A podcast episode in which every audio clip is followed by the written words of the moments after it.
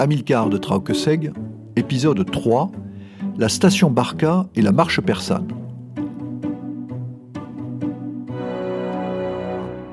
L'auteur et Archibald nous ayant permis de mieux connaître Amilcar et Ombel, nous entrons maintenant dans la station Barca grâce à un enregistrement fait en août 1984. Nous sommes assis dans l'obscurité, sous le tilleul du jardin de Traukeseg.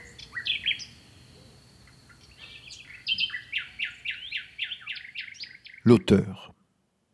Parlez-moi un peu de la station Barca. Archibald. Ah, la station Barca. Il m'a fallu plus de 30 ans pour arriver à ce constat. De tous les guérisseurs, psychologues, coachs en développement personnel et autres bienfaiteurs de l'humanité souffrante, l'un des plus secourables de tous a certainement été Amilcar, mon père, le garagiste de Traukeseg. Traukeseg a changé. Certes, le village est toujours traversé sur quelques centaines de mètres par une route départementale et longe les berges d'un ruisseau maigrelet, mais il n'est plus que l'ombre de lui-même. Autrefois plein de vie, aujourd'hui il agonise. L'ancien presbytère que vous voyez adossé à l'église a été transformé en logements sociaux. La mairie a quitté le premier étage de la halle chancelante pour rejoindre ce préfabriqué déjà lézardé par la sécheresse. Le marché du jeudi n'est plus. La population a délaissé les chaudes pierres blondes et les tuiles rouges pour des horizons urbanisés de béton gris palombe jugés plus attirants. Nous sommes bien à Traukeseg, bien prononcé toutes les lettres, petite commune rurale dont le dernier commerce à fermer fut la station Barca. Son nom est tiré de l'occitan. Dans cette langue, la seg et la haie, on marque le H dans ce cas. Et un Traukeseg, le sobriquet donné indifféremment aux mauvais conducteurs ou aux braconniers et maraudeurs qui ont été, par la force des choses ou par calcul, poussés à traverser ou à sauter les un nom aussi burlesque ne pouvait s'inventer. Il s'est contenté de franchir les générations. La nuit est maintenant tombée, c'est plus facile pour rembobiner le temps. Revenons en août de cet été 1984. Je suis jeune chercheur et suis tiraillé entre mille sollicitations plus urgentes les unes que les autres, m'empêchant de voir mes parents aussi souvent que je le souhaiterais. Une annulation de dernière minute me fait sauter en voiture et je file à Traukeseg pour un week-end avec Amilcar et Ombel. La station se situe à l'une des entrées du village et se remarque par un grand panneau barré de trois lettres Elf. Comme personne ici ne peut laisser un E muet, cela se prononce Elf. Et Ombel a peint pour s'amuser juste au-dessous un petit elfe pompiste qui vous sert. C'est l'un des rares objets que j'ai conservés. Au centre d'un terre-plein trône une plateforme où deux pompes comme de grosses cafetières, se serrent frileusement le bec sous un petit auvent. À proximité des pompes, un hangar des années 50 porte un grand panneau sur lequel on peut lire Station Amilcar Barca. C'est le garage, proprement dit, où l'on accède par un large portail coulissant. À l'intérieur, attendent, capot ouvert pour la plupart, un enchevêtrement de véhicules de taille et de marques différentes. Contre le garage, et faisant le lien avec une maison de village sans caractère particulier, le bureau. Ce local spacieux et bien éclairé permet de séparer le garage de la maison, séparation confirmée par une plaque barrant la porte de communication d'un privé sans équivoque. Le bureau, comme le nomme Amilcar, est occupé au fond par un comptoir à hauteur de coude, masquant une simple table encombrée de manière permanente de factures, de notices et de courriers divers. À l'extrémité du comptoir, très accessible et incongru, une chaîne stéréo reliée à deux enceintes Bose peut intriguer les rares connaisseurs. Au mur, vous voyez l'agrandissement d'une photo ancienne qui montre une voiture de course des années 30, une Amilcar C6, la même que celle dans laquelle nous avons fait le voyage. L'élégance et la puissance l'emportaient alors sur l'aérodynamique et le confort mais elle pouvait atteindre près de 170 km/h, ce que nous n'avons pas pu vérifier aujourd'hui. Le plus surprenant, c'est de trouver en ce lieu un espace où s'asseoir confortablement, une table basse et surtout une agréable bibliothèque alignant une belle collection de disques et quelques livres. C'est sobre, propre et aérée. Un peu comme une salle d'attente de médecin ou de notaire. Maintenant que vous avez une idée des lieux, grâce aux enregistrements conservés, je vais vous faire revivre ce week-end dont j'avais oublié quelques péripéties. C'est au cours de celui-ci qu'Amilcar m'a transmis son intuition et offert la C6, l'Amilcar. Vous allez en avoir la preuve en regardant ce document. Avant que je lance la lecture, le thermos de café est là, servez-vous.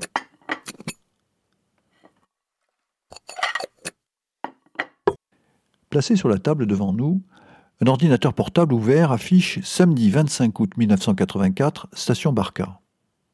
À partir de maintenant, pour que vous puissiez suivre avec nous le film que nous allons regarder sous le tilleul, Archibald a accepté de reprendre son personnage et de donner tous les détails utiles pour l'enchaînement des dialogues. Archibald reprend. Depuis des mois donc, je n'avais pas pu revenir au village. L'annulation à la dernière minute d'un séminaire me permet de sauter dans ma voiture, heureux de faire une surprise aux parents. En arrivant, je trouve Amilcar, encore dans son atelier, au chevet d'une guimbarde, plus exactement, à l'écoute de son moteur, aussi absorbé qu'un médecin promenant les yeux mi-clos son stéthoscope sur le dos d'un patient. Amilcar est un colosse débonnaire, qui incline vers la soixantaine. Il porte, au-dessus d'un front haut, une abondante chevelure grise en désordre. De grands yeux bleus virant au gris, un nez droit, posé sur une moustache aux élans révolutionnaires, dernier reste des années rebelles. Pas de traces d'embonpoint. Tout ceci lui donne une belle prestance dans sa combinaison de travail. M'apercevant, il se redresse, passe subitement de l'attention soutenue à la détente tranquille, me montre le vestiaire et hurle pour couvrir le bruit du moteur Passe ton bleu J'attrape ma combinaison qui est toujours à sa place et l'enfile. Nous échangeons une longue accolade et quelques nouvelles, puis, du ton d'un chirurgien venant de transplanter un rein, il me tend sa clé et son tournevis. À vous le soin pour les réglages, jeune Barca. Excité et arborant un air narquois, il me laisse tomber et tourne les talons vers le bureau vide où nous le voyons entrer. Je retrouve avec bonheur le chant des voyelles et les roulements de R que j'avais un peu oubliés. Amusé par cette entrée en matière, je me prends au jeu. À première vue, le moteur tourne rond avec une petite fumée de moteur froid, mais il manque quelque chose. Je m'acharne sur les différentes admissions, supprimer un défaut pour en accentuer un autre. Et nous voyons Amilcar rire de plus en plus fort dans le bureau se nettoyant consciencieusement les mains avec une poignée d'étoupe et écoutant l'évolution du bruit qui lui parvient de l'atelier par la porte restée ouverte, il perçoit les chocs métalliques, les crissements de boulons que l'on resserre et quelques jurons étouffés qui s'entremêlent à mes réponses. Il profite de cet instant, prélude de retrouvailles heureuses. Archie, ce n'est pas la peine d'avoir fait Polytechnique et l'école des mines pour sécher lamentablement devant un simple moteur de Peugeot qui flanche. De mon côté, je peste. J'ai contrôlé l'admission, la compression, le refroidissement. Ce moulin tourne. Amilcar, je te dis que ton épave va pour le mieux. Amilcar sourit en jetant les toupes dans la poubelle, puis s'accoude au comptoir. Tout en lui témoigne du plaisir qu'il éprouve à me voir patauger, la Peugeot de la mère Pechberti est manifestement devenue le cadet de ses soucis, mais cette voiture lui rappelle certainement le temps où il me faisait faire mes premières armes en mécanique. Vous n'imaginez pas combien d'heures nous avons passé dans le garage, démontant, remontant, essayant. Combien de petites victoires nous avons eues en recalant des pompes, en débouchant des gicleurs ou en réglant des suspensions ou des freins, en entendant un moteur ronronner. Amilcar après un léger silence, reprend. Tu as raison, elle tourne. Mais la mère Pechberti lui trouve une petite mollesse quand elle prend la côte des taillades. Elle tourne, mais elle ne monte pas. Et contre ça, tu ne peux rien. Elle a forcément raison. Levant les yeux, avec un petit geste goguenard d'impuissance, Dis-toi bien que les femmes ne se trompent jamais quand elles sentent une petite mollesse. Tu l'as écouté je réponds. Qui? La mère Pechberti? Amilcar. Mais non, le moteur Bien sûr, et je te dis qu'il tourne comme une horloge. Amilcar, faussement accablé, et du ton le plus réprobateur. Plus de vingt ans d'études et voilà le résultat. Et ça veut gouverner le monde. À ces mots, je pose les outils et décide de laisser faire l'artiste. Je rejoins le bureau et observe Amilcar qui me tourne le dos tout en gesticulant, absorbé par son soliloque qu'il poursuit à voix forte pour être sûr que j'entende. Quand tu vas chez le Toubib, il commence par te demander ce que tu as. Tu lui dis où tu crois avoir mal. Mais n'oublie pas qu'après, il te fait mettre à poil, te demande de te taire et de bloquer ta respiration pour écouter lui-même ce que disent ton cœur, tes poumons, tes artères. Il n'est pas comme toi. Il ne cherche pas tout de suite à tout expliquer. Il écoute d'abord. Sachant où il va en venir, je jette négligemment mon chiffon dans la poubelle et décide de l'interrompre. Eh bien, j'écoute, maître. Dispensez-moi vos lumières. Amilcar, qui s'est retourné un peu surpris, me regarde, l'air faussement agressif, puis éclate de rire. Ah, tu es là Eh bien, commence par m'épargner tes sarcasmes.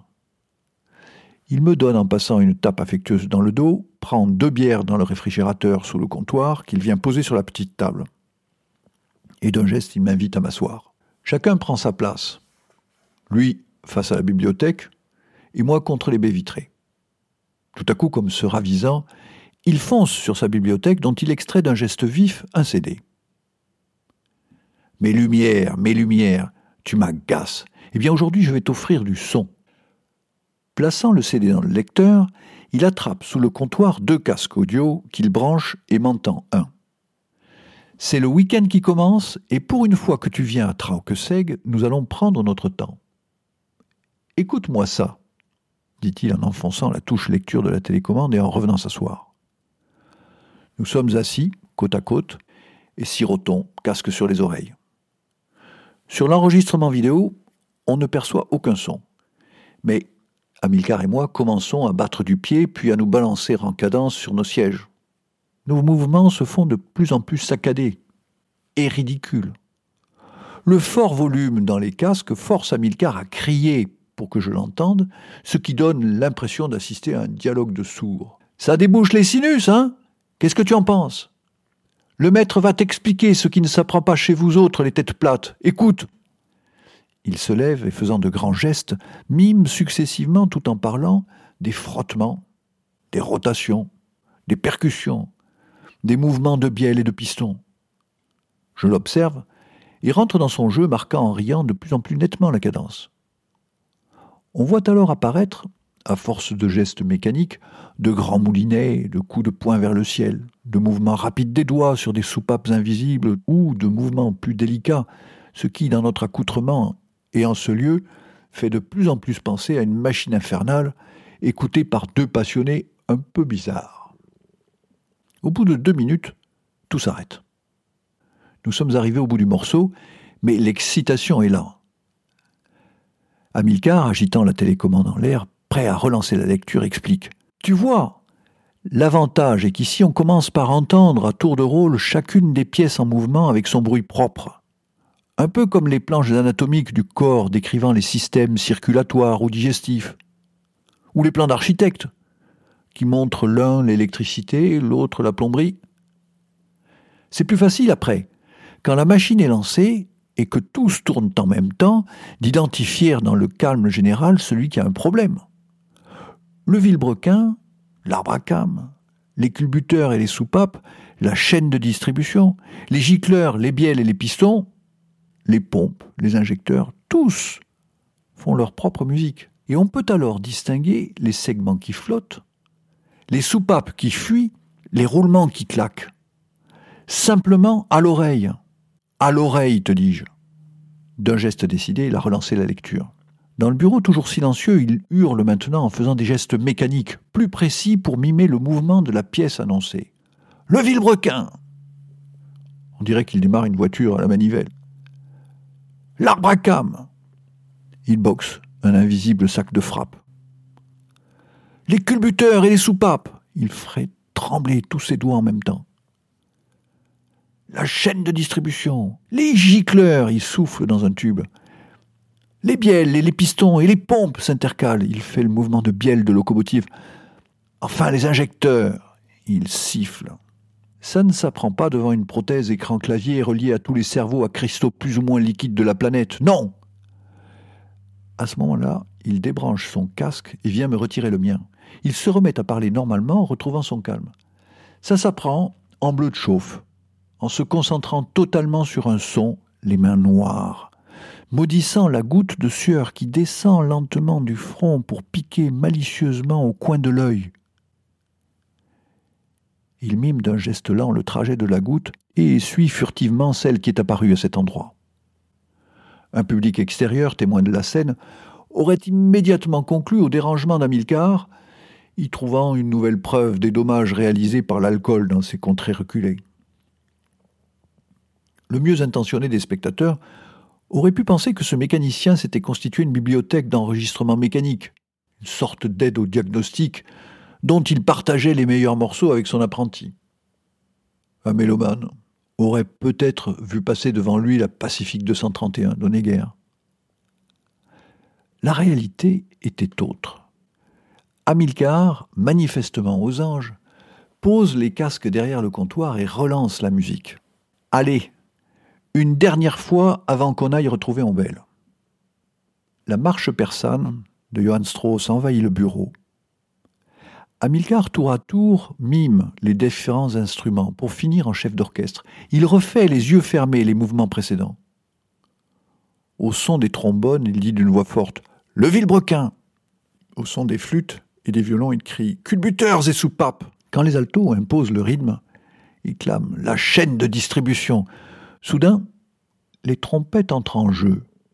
Cambré en arrière, les joues gonflées, les mains près du visage comme un boxeur au combat, il décoche des coups violents vers le ciel. Les gicleurs Enfin, l'orchestre complet joue. Les violoncelles, des cymbales, la grosse caisse et le corps anglais donnent de la voix. Amilcar exulte. Et maintenant le bloc moteur, les bielles et les pistons. Amilcar dirige l'ensemble, comme il l'a fait les deux fois précédentes.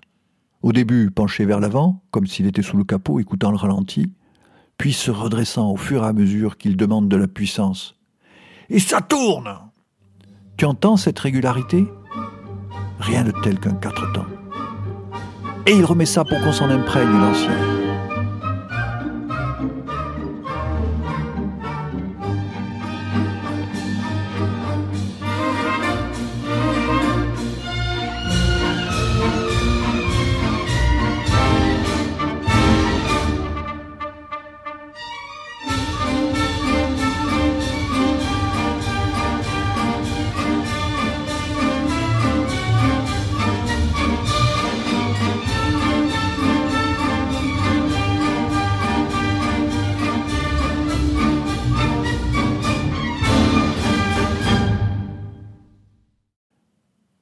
Amilcar est cette fois au comble de l'excitation.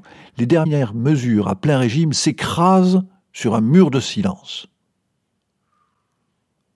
Nous restons tous les deux quelques secondes étourdis.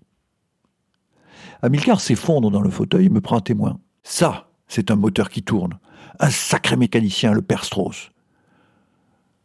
Nous sommes en train de profiter d'un bref silence lorsque la porte extérieure s'ouvre.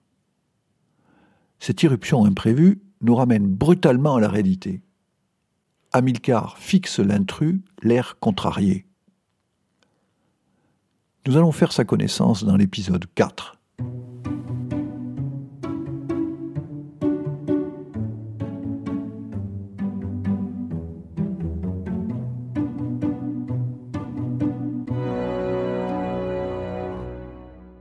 Pour retrouver les autres épisodes d'Amilcar de Traukeseg, n'hésitez pas à vous abonner sur votre plateforme d'écoute préférée. Et si vous les avez aimés, partagez-les autour de vous.